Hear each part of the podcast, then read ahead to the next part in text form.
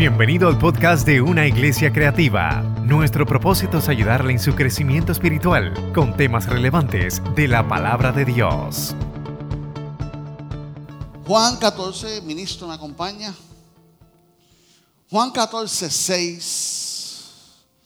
Estuvimos esta semana en la convención del Concilio de la Asamblea de Dios, el concilio que pertenecemos, y ahí tuvimos todos los pastores. Y el día de ayer fue la convención de jóvenes, fue un fin de semana espectacular, presencia de Dios y renovamos las fuerzas. Y damos gracias a Dios por eso. Juan 14, 6 dice, y Jesús le dijo, yo soy el camino y la verdad y la vida. Nadie viene al Padre sino por mí. Repito, Jesús le dijo, yo soy el camino y la verdad y la vida. Nadie viene al Padre si no es por mí.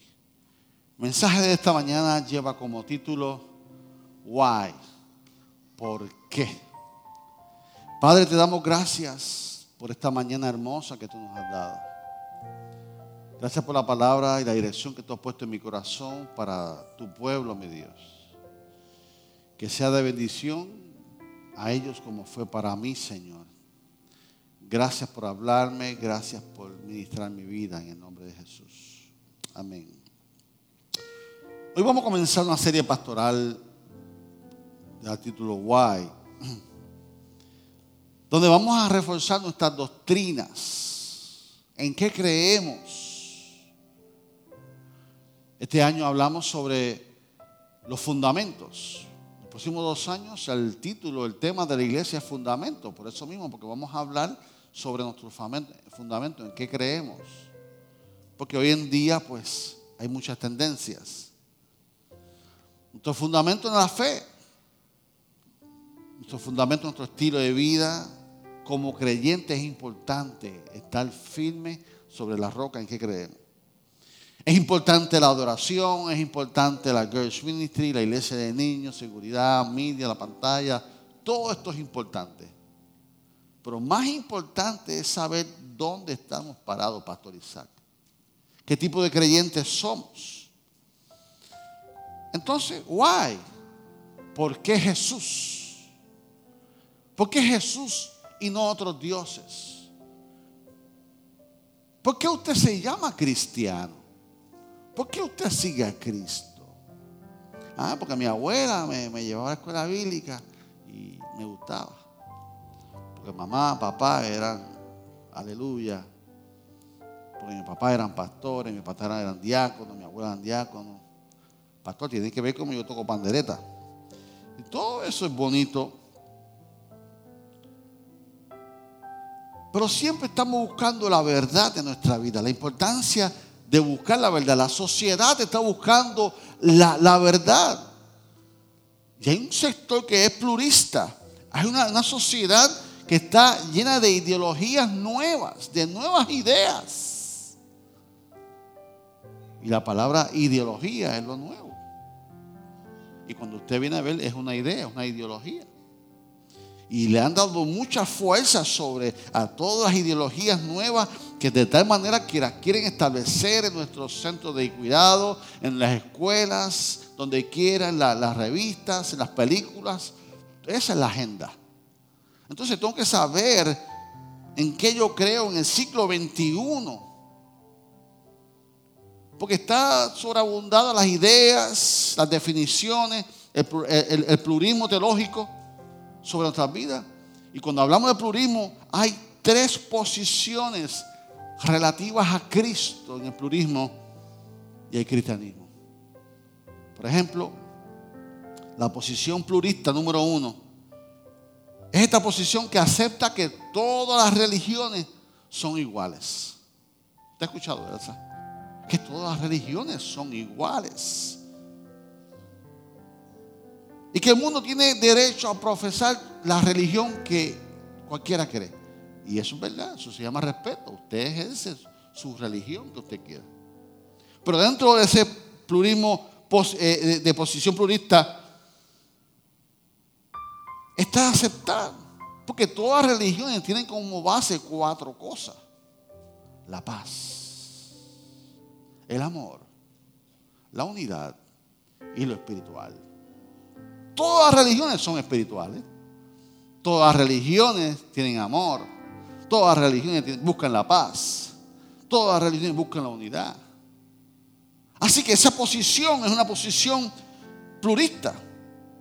Está la posición inclusivista, que es aquella que dice, oh, yo creo en Cristo, pero creo en Buda, creo en hinduismo. Así que yo voy a tomar la Santa Sede. Yo tuve un amigo mío que viajó a Israel, es inconverso, y vino lleno, porque se metió al Islam fue al budismo, eh, se bautizó en el río Jordán. Fíjate, ese hombre hizo, tomó a Santa Cena, ese hombre vino, vino está pintado aquí. Mira, yo estoy, estoy, estoy.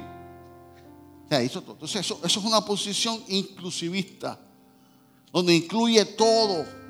No, yo respeto a Jesús, sí, sí, sí, pero. Entonces, la tercera y última somos nosotros, que es la posición exclusivista. La posición exclusivista es la que rechaza a todas las más religiones y que defiende la fe en Cristo como la única y verdadera. Porque nuestra base en la vida es que Jesús dijo, yo soy el camino, la verdad y la vida y nadie viene al Padre si no es por mí. Ese es nuestro fundamento. Ese es el texto que tú usas ¿por qué tú eres cristiano? Porque Jesús dijo, yo soy el camino, yo soy la verdad, yo soy la vida y nadie va al Padre si no es por mí. Ahora, cuando hablamos del cristianismo exclusivista, ¿qué es eso? Es que en parte usamos la verdad porque no solamente creemos la verdad, sino que hemos sido, se nos ha revelado la verdad. Yo he sido testigo del poder de Dios. Yo creo, yo soy salvo por creer en Jesús. Esa es nuestra posición exclusivista. Yo creo porque yo creo en Jesucristo, yo creo, yo soy salvo por creer. Pero aparte de que, ¿por qué soy cristiano? Porque se me ha sido revelado a mi vida. Mi experiencia con el Señor tu experiencia con el Señor, nadie la puede pelear. Yo antes era así y ahora era así. Cristo vive en mí. El Espíritu Santo está dentro de mí. Entonces, cuando tú tienes esa revelación, entonces tú eres diferente. Y por toda razón, hay gente que dice que las religiones, las religiones son iguales. Entonces, ahí es la diferencia.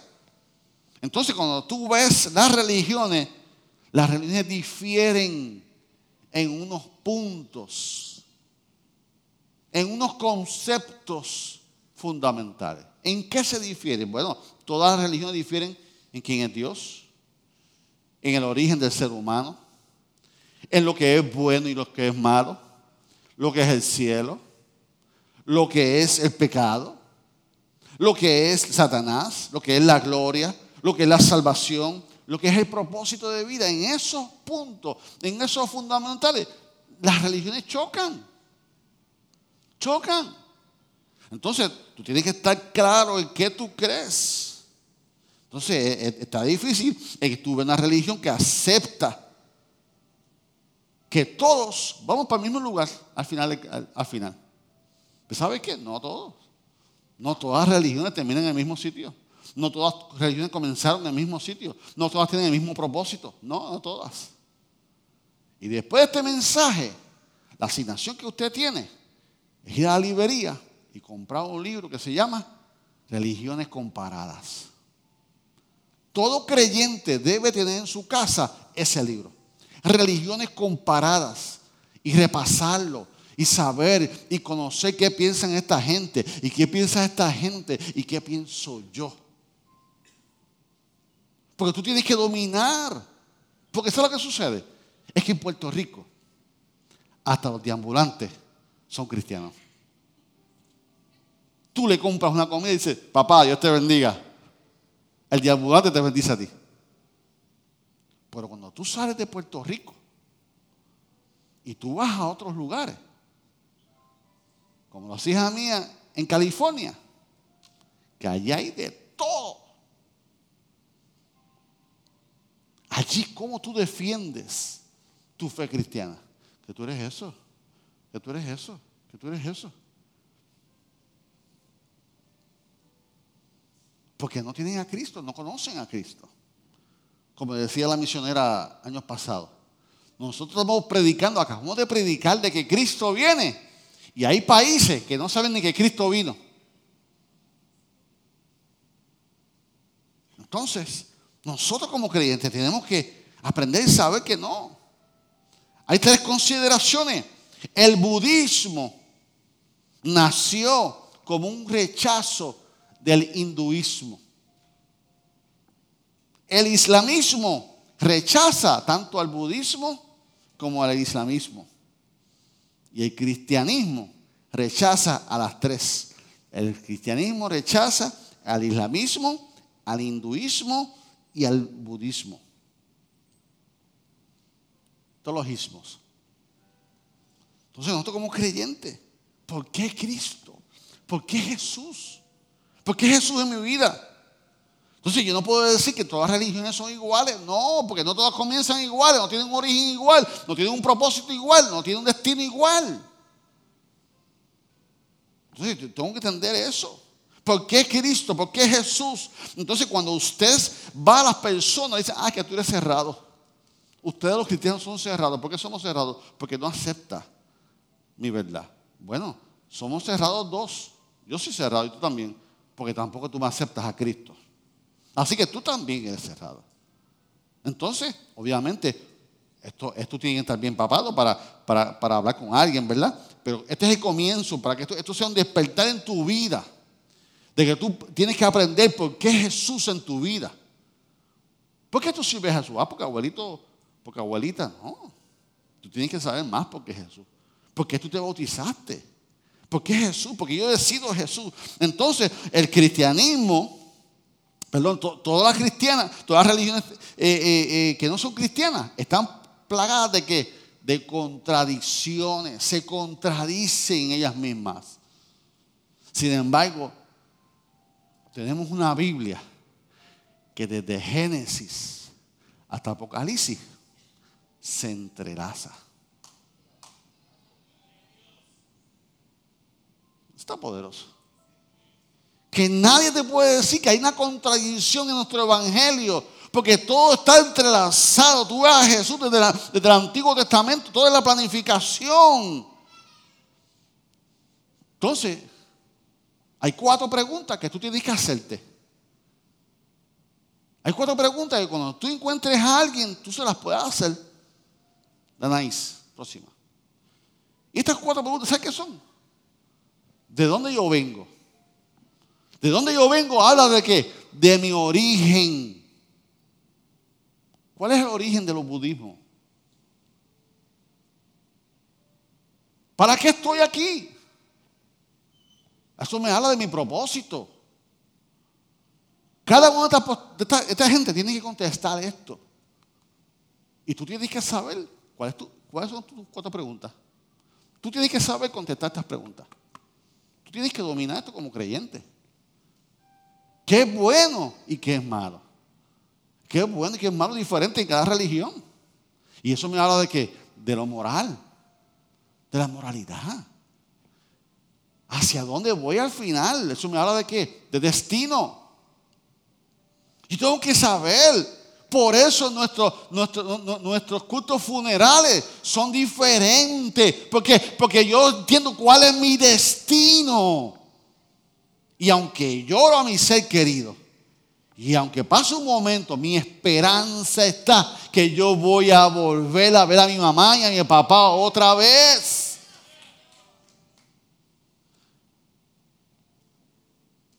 Que cada vez que los extrañe, y se me asome la lágrima, yo voy a decir, nos vemos pronto. Nos vemos pronto. Entonces, cuando tú tomas estas cuatro preguntas, Tú tienes que analizarla. Así que mira lo que dice el budismo, Nani.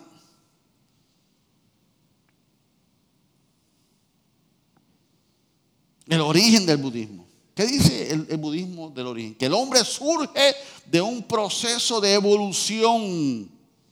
El, budismo deja sin explicar cuál es el comienzo y el fin del hombre y del universo. O sea que en, el budismo yo no sé de dónde vengo ni para dónde voy.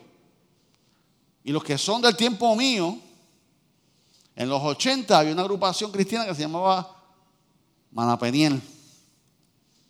Y Manapeniel pegó porque le daba duro a esto y dice, me gusta el guineo, pero no soy tan feo. O sea, yo no vengo del mono.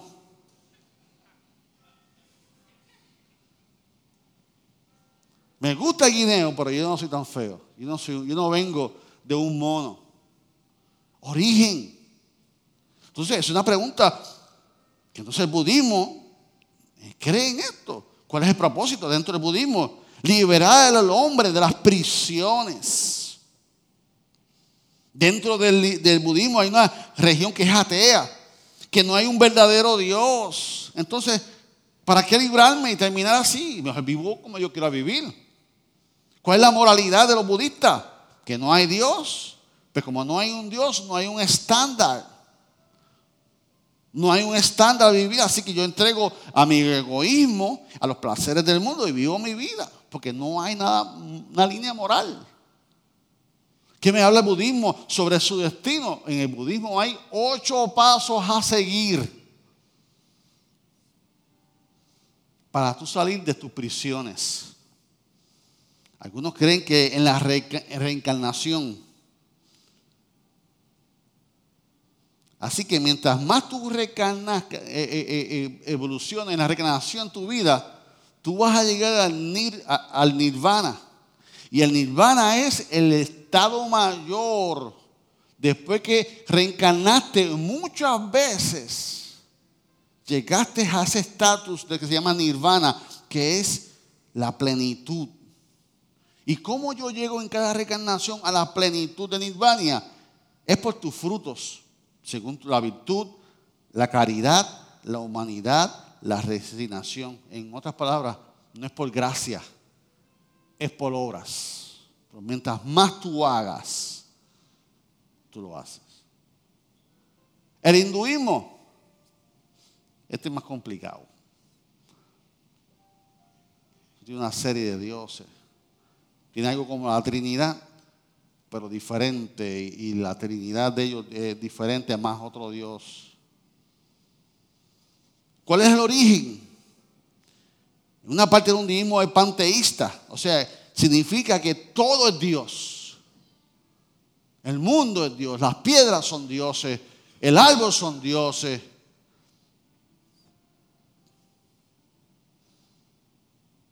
Implica que el mundo con todo es bueno y con todo es malo. Y es parte del Brahma. Y el Brahma es su Dios. Y dentro de la Trinidad está el Brahma. cuando digo Trinidad, en el contexto de nosotros, no de ellos. Entonces está el Brahma, que es el creador. Está otro Dios, que es el que persuade. Pero también está otro Dios, que es el destructor. Esto, está, esto, esto, es sencillo, porque si me meto aquí no, no salimos. Pero Brahma, aunque es el creador, necesita de todo el mundo para ser Dios. En otra opción, dentro del budismo, es que el mundo es una ilusión de Brahma, su Dios. Es decir, que no existe el mundo porque todo es una ilusión. Y eso es una contradicción dentro de ellos. Porque si eso no es, si es una, ¿es una ilusión o no es una ilusión, es real o no es real. Pues entonces a todos lo llaman que es una ilusión. No sé si es una ilusión, porque yo me voy a preocupar por la, ilusión. ¿Cuál es el propósito dentro del hinduismo? Es dentro del panteísmo que cree en la reencarnación se vive purificado a través del karma. ¿Qué es el karma? El karma es su fuerza, lo que nosotros llamamos el Espíritu Santo. El karma de ellos es una fuerza. Así que dentro de esa karma tú vuelves a pagar por lo que tú has hecho en el pasado. O sea, eso es una deuda dentro de la moralidad de ellos. Para muchos lo bueno y malo no existe, porque también lo bueno y lo malo es una ilusión. No existe, es una ilusión. Entonces, el karma dice que todo lo que tú hiciste vas a pagar. Nosotros decimos que por sus frutos los conoceréis, nosotros decimos que todo hombre que sembra eso cosechará, pero aquí si tú cosechas lo malo, no es que te libre porque vas a pagar por el karma. Así que vas a pagar por el karma. El hinduismo eh, eh, pone a prueba, eh, tiene mucha contradicción y el destino del hinduismo, al final de muchas reencarnaciones, vas a llegar al estado máximo de perfección. Cuando se produce, oh, entonces se produce que eres parte de su Dios. Tú eres parte de su Dios porque eres perfecto ya. Así que otra contradicción, porque si tú eres una ilusión, si su Dios eres una ilusión, pues se contradice. Entonces, ¿cómo yo voy a ser parte de un Dios que es una ilusión? Tercera y última, islamismo. Islamismo. El origen, Alá creó todo. Alá creó el universo. ¿Cuál es el propósito? Solo Alá sabe para qué estoy aquí. O sea, tu propósito dentro de ella mismo, solo sabe Alá. Y Alá, Alá decide. Alá decide todo lo que la forma, eh, eh, todo lo, lo, decide en forma arbitraria. Por tanto, por tanto, nadie ni siquiera tiene idea de cuál es su propósito en vida dentro del islamismo. Alá decide. Alá decide su, su propósito. Así que como Alá decide, yo no sé para qué yo voy a vivir. Yo no sé cuál es mi propósito en mi vida. La moralidad dentro del islamismo la define de manera arbitraria de lo que es bueno y malo. Por tanto, no sé exactamente cómo vivir dentro de una religión fatalista. ¿Cuál es el destino del islamismo? Te enseña que hay un cielo y un infierno y que al final se sopesarán tus obras y ellas te salvan o te condenan. Tus obras te salvan pero la realidad que nuestras obras nunca cualifican para llenar la perfección de Alá. Por más que tú hagas, no vas a llenar lo que es Alá. Ya, ese es el mensaje de hoy.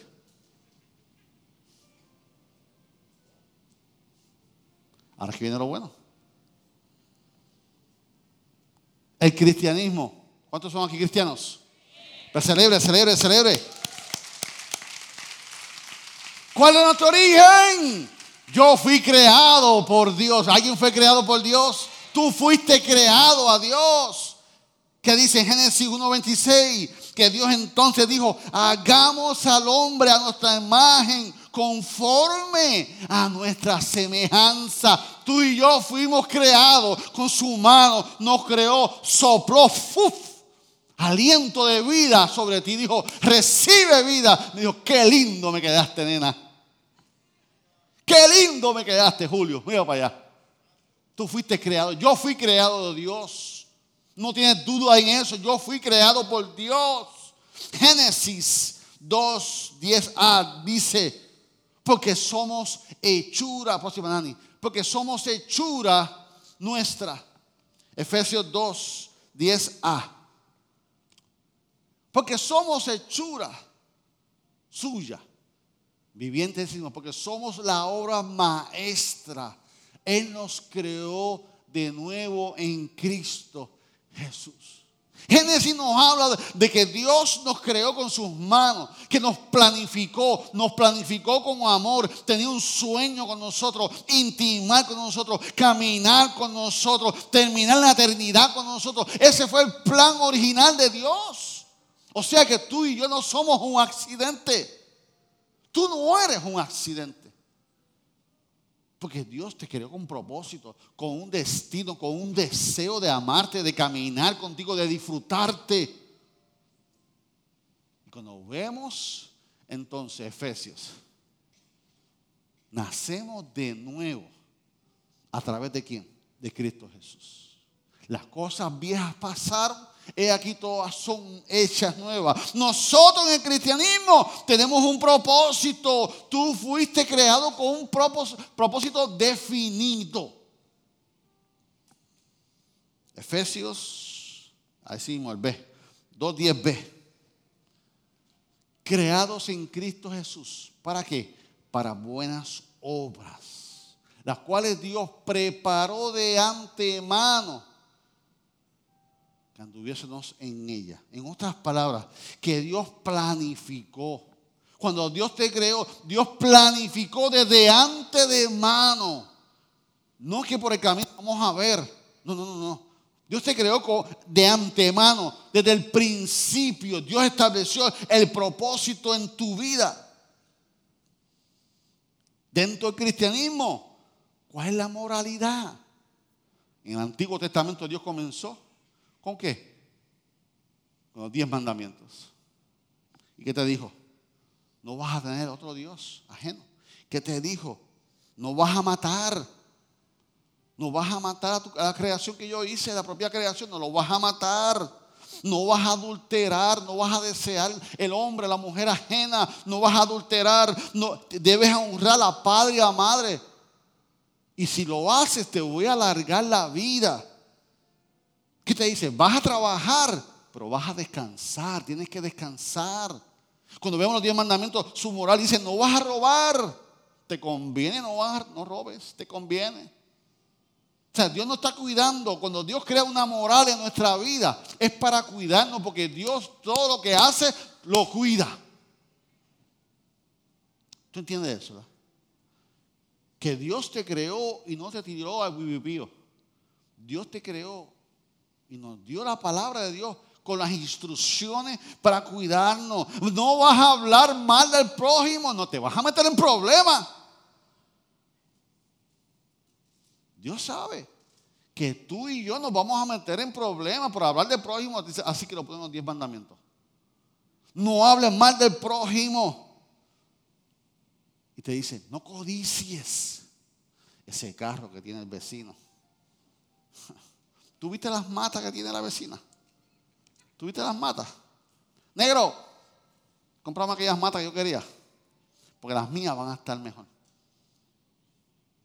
No codice la grama del vecino, no codice el carro del vecino, no codice el esposo del vecino, no codice la mujer del vecino, no codice el trabajo del vecino, no codice nada. Jesús, Dios no lo dice. ¿Por qué? Porque te está cuidando. Nuestra moralidad de Dios es para cuidarnos. El Dios que tenemos nos cuida porque nos ama. Entonces, ¿qué nos dice 2 Corintios 5:10 dentro de la moralidad de Dios? Pues todos tendremos que estar delante de Cristo para ser juzgados. Cada uno de nosotros recibirá lo que merece por lo bueno o malo que ha hecho mientras estaba en este cuerpo terrenal. Dios nos da las instrucciones. Dios te dice, vas a vivir moralmente así. Te lo estoy advirtiendo para que tengas beneficio, para que tengas vida, para que tengas vida con propósito, para que no tengas consecuencias. Pero al final del camino, tú vas a ser juzgado. Tú vas a ser premiado o vas a ser juzgado. Nos dice ahí. O sea, Dios nos cuida. ¿Por qué? Porque quiere lo mejor para mí, quiere lo mejor para ti. Dentro del cristianismo tenemos destino. O sea que tenemos origen, propósito, moralidad, tenemos destino. ¿Cuál es nuestro destino? Juan 3:36. El que cree en el Hijo tiene que vida eterna. Pero el que rehúsa creer en el Hijo no verá la vida porque la ira de Dios está sobre. Tú decides. Dios desea morar eternamente contigo. Dios desea morar con mente, contigo. El infierno no es para nosotros. El infierno no fue preparado para nosotros, fueron para aquellos que al final de su vida han rechazado a Jesús. Entonces, iglesia, ¿por qué Jesús? ¿Por qué Jesús? Why Jesus? Y la fe cristiana responde a las cuatro preguntas básicas y no se contradice. Tú tienes que aprender, tú tienes que dominar las cuatro. Tú tienes que dominar cuál es tu origen. Tú tienes que dominar cuál es tu propósito. Tú tienes que, dominar tu moralidad. Tú tienes que también saber tu destino. ¿Por qué Jesús? Y este texto, mire hermano, yo creo que usted lo celebre conmigo. Y si lo quiere conmigo, léalo. Esta es la curva. Filipenses 2, sea al 11. ¿Por qué Jesús? el cual siendo en forma de Dios, yeah, tomó el ser igual de Dios como cosa, no que aferrarse sino que se despojó a sí mismo, tomando forma de siervo, hecho semejante a los hombres, y estando en la condición de hombre, se humilló a sí mismo, haciéndose obediente hasta la muerte y muerte de cruz, por lo cual Dios le exaltó a los sumos y le dio el nombre que es sobre todo nombre. Alguien puede aplaudir para que en el nombre de Jesús toda rodilla se doble, que, que toda rodilla que está en los cielos y la tierra y debajo de la tierra. Que toda lengua confiese, toda lengua, toda lengua confiese que Jesús Cristo es el Señor. Para la gloria de Jesús. Alguien puede levantar la mano ahí y decir, Jesucristo es el Señor. Dígalo, confiésalo, decláralo ahí. Jesucristo es el Señor. Jesucristo es el Señor. Que toda lengua confiese que Jesucristo es el Señor. ¿Por qué Jesús? 100% Dios, 100% hombre. ¿Quién ha hecho eso? ¿Buda lo hizo? ¿Alá lo hizo? No, no. Jesús lo hizo. Jesús lo hizo. ¿Por qué Jesús? Adoración va subiendo. ¿Por qué Jesús? Jesús en el Nuevo Testamento en siete ocasiones dijo, yo soy. Yo soy. Las mismas palabras que Dios Padre le dijo a Moisés, ve a donde el faraón. Y cuando vaya de frente al faraón, ¿quién me envió? Dile, yo soy, te envió. Y Jesús siete veces lo vemos que dice, yo soy. Iglesia Cristiana Emanuel, yo soy. Iglesia Cristiana Emanuel, yo soy. Yo soy el pan de vida. Jesús dijo, yo soy el pan de vida. En ese momento habían cinco mil personas, había que alimentarlo. Llegó un niño con dos peces y tres panes. Aquí está. Y Jesús dijo, yo soy el pan de vida. Alimentó al pueblo que lo seguía. ¿Sabes qué? De la misma forma, Jesús quiere alimentar tu vida. Alimentar tu vida de la hambre que tú tienes interior. Que has probado muchas cosas con tus propias fuerzas y aún no has sido saciada. ¿No te has preguntado por qué? Posiblemente porque estás yendo a la panadería equivocada posiblemente pobraste el, pan integral, el sobao, el agua. Fuiste a Bayamón, damos a hogaza, ¿cómo era aquello? Pan de hogaza.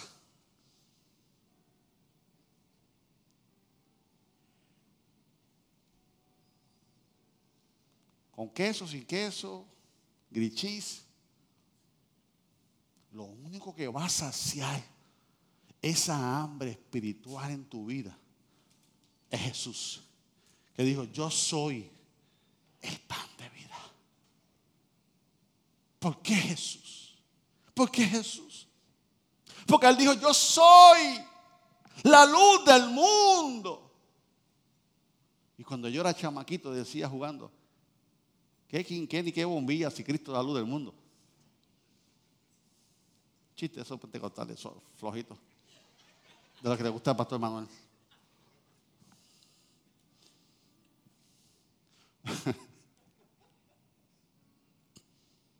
Porque así estamos, sin lumbrera.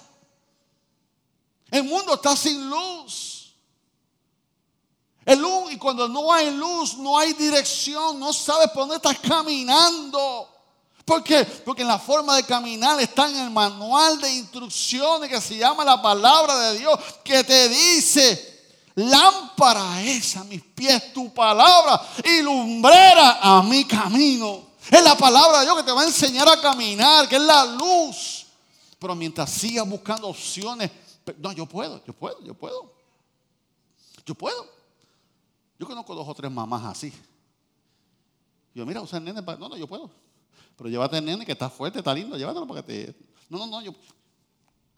Yo puedo, yo puedo. Así somos con papá. No, no, no, si yo puedo.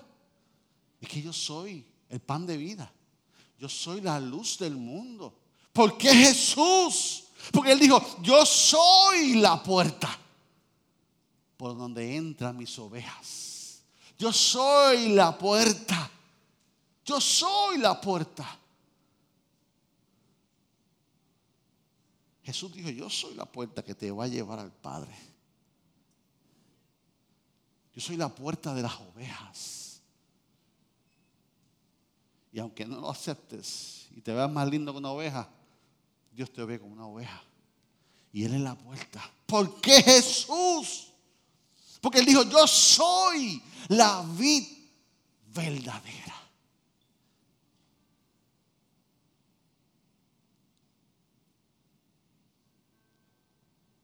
Y sin mí nada podéis hacer. Todo pámpano que no eche fruto será cortado. Para que tú des fruto, tú tienes que estar pegado a la vid. Para tú dar fruto, tú tienes que estar pegado a Él. Sin Él nada vamos a hacer. porque Jesús? Porque Él dijo, yo soy el buen pastor. No es el pastor, es el buen él es el buen pastor. Por tal razón, cuando hablamos del Salmo 23, dice, Jehová es mi pastor y...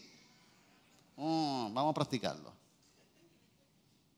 Jehová mi pastor y... Nada me faltará. El pastor es responsable. Decirle, Evelyn Cabrera, por ahí no, por aquí. Por aquí está el agua. El pastor es responsable de decirle, Miriam Díaz, déjese de changuería, coja para acá. I love you.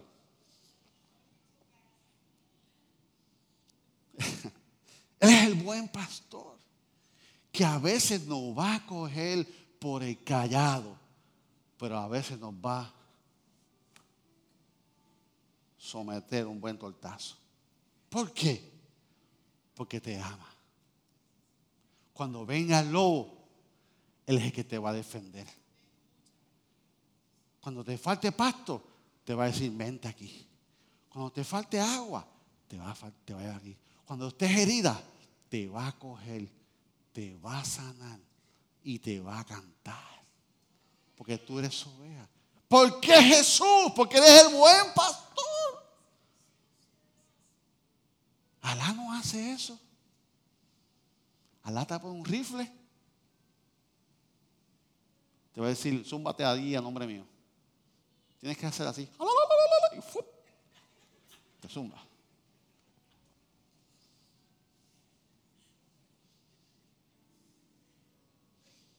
¿Por qué Jesús? Jesús dijo, excepto, yo soy la resurrección y la vida. Yo soy la resurrección y la vida. ¿Por qué Jesús? Porque Jesús es el salvador de mi vida. Jesús fue un viernes, fue a crucificarle, lo crucificaron, fue azotado. Y mientras los azotaban decía, hoy es viernes, pero el domingo viene. Voy a resucitar por ti, voy a darte vida por ti.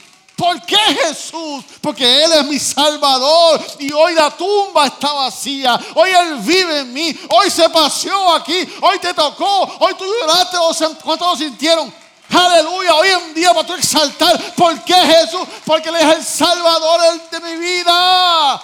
Él es el Salvador de mi vida. ¿Por qué Jesús? Porque yo tengo un origen porque yo tengo un propósito. Porque yo tengo un caminar de la moralidad.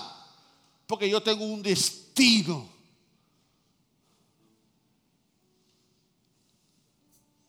Y cuando estoy cansado y cargado, voy donde Él. Me abre su brazo. Y me dice, si tú supieras. Esa frase de si tú supieras a mí me ministra tanto, que es una creatividad mía que Dios me dio. En mis momentos más tristes, en mis momentos de, soledad, en mis momentos de, de renuncia, a veces veo fotos en Guatemala y escucho la voz de Dios me dice, si tú supieras. ¿Qué iba a pensar yo que iba a estar en Guatemala? ¿Qué iba a pensar tú todo lo que Dios te ha dado? ¿Que ha sido difícil? Sí, pero estás aquí. ¿Y sabes qué? Si tú supieras lo que aún Dios quiere hacer contigo, Dios quiere hacer más contigo. Dios no ha terminado contigo, Saúl. ¿La pasaste bien en Revolución ayer? Si tú supieras todo lo que Dios quiere hacer contigo aún más. Dios quiere hacer contigo más. Dios quiere hacer más conmigo. Porque Dios Padre, eso es lo que desea. Entonces, ¿por qué Jesús? ¿Por qué Jesús? Porque Él es el Salvador de mi vida. Padre, te doy gracias por tu presencia en nuestra vida. Porque el Dios que le servimos es un Dios verdadero. Porque el Dios que le servimos un Dios real. Al Dios que le servimos un Dios presente en nuestras vidas. Gracias por el Espíritu Santo. Gracias que tú dijiste, yo me voy, pero dejaré consolador, el Espíritu Santo. Amén. Última, y Jesús dijo, ¿por qué Jesús?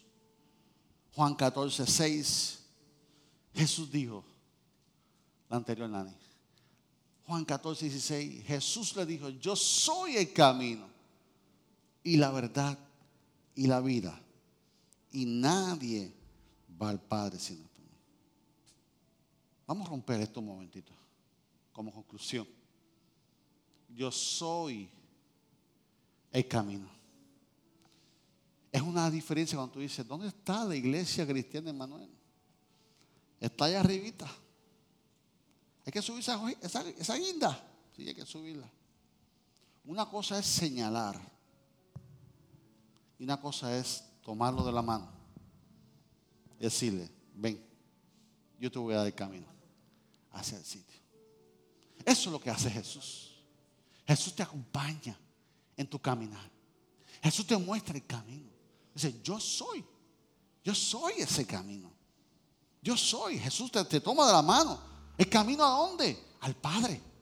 Yo soy el camino al Padre. Yo soy el camino a la vida eterna. Yo soy el camino a la salvación. Yo soy el camino a tu sanidad. Yo soy el camino a tu restauración. Yo soy el camino. Y te lo muestra personalmente. Yo soy el camino. Yo soy la verdad y la verdad. Cuando Jesús dice la verdad, es que en Él vamos a encontrar la verdad. Él es la verdad. Él es la verdad.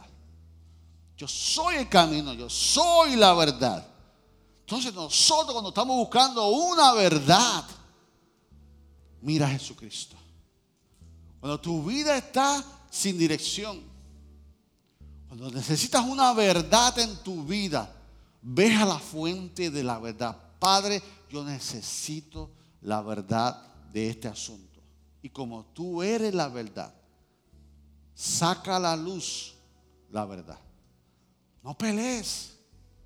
Guarda las correas, baja el palo. No uses tus métodos. Tus métodos tienen consecuencias. Después peor. Cuando tú quieras la verdad de algo, ve a la fuente de la verdad. Padre, saca la verdad. Yo lo voy a decir por testimonio. Dios no saca la verdad en cinco minutos. Pero en su momento dado, Dios saca la verdad. ¿Cuántos han sido testigos de eso? ¿Por qué? Porque Él es el camino y la verdad. No pelee con la gente. Que salga la verdad. Y la vida. Una cosa es decirle a alguien sobre la vida.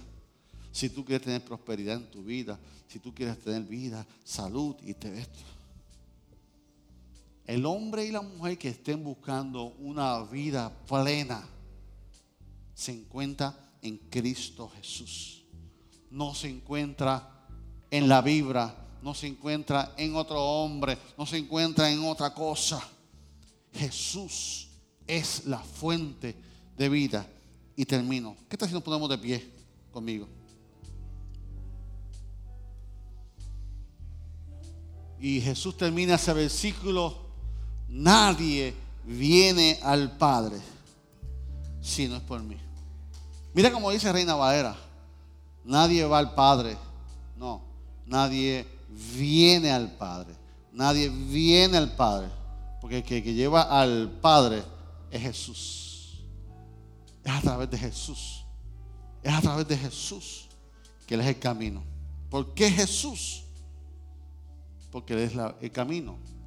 Él es la verdad, Él es la vida. Yo te pregunto en esta mañana, ¿te sientes sin vida? ¿Te sientes sin camino? ¿Te sientes sin verdad? En esta mañana vamos a adorar a Dios. Y si hubiera alguien que no conoce a Cristo como su único Salvador, Hoy es un buen día, un buen día que aprendiste por qué hay que tener a Jesús en mi vida. Porque yo sirvo a Jesús. Porque existe el cristianismo. Porque Él es el camino, la verdad y la vida. Y nadie va al Padre. Si hubiera un amigo aquí en esta mañana que quiere dar su vida a Cristo mientras cantamos esta alabanza, el altar está abierto. Adoramos a Dios.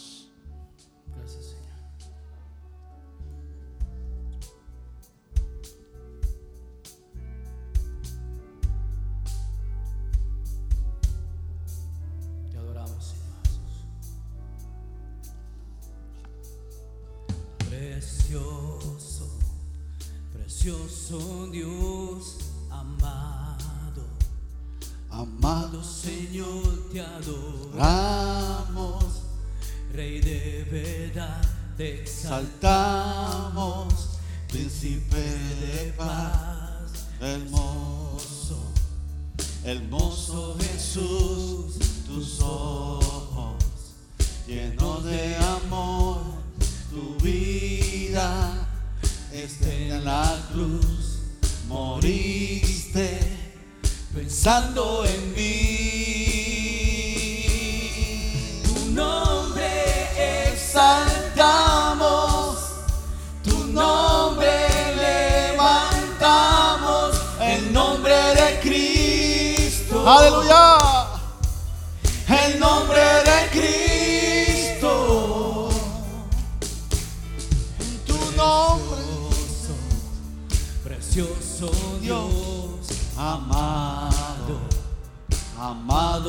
Te adoramos. Rey de verdad, te exaltamos. Príncipe de paz, hermoso, hermoso Jesús. Tus ojos llenos de amor, tu vida, diste en la cruz, moriste pensando en mí.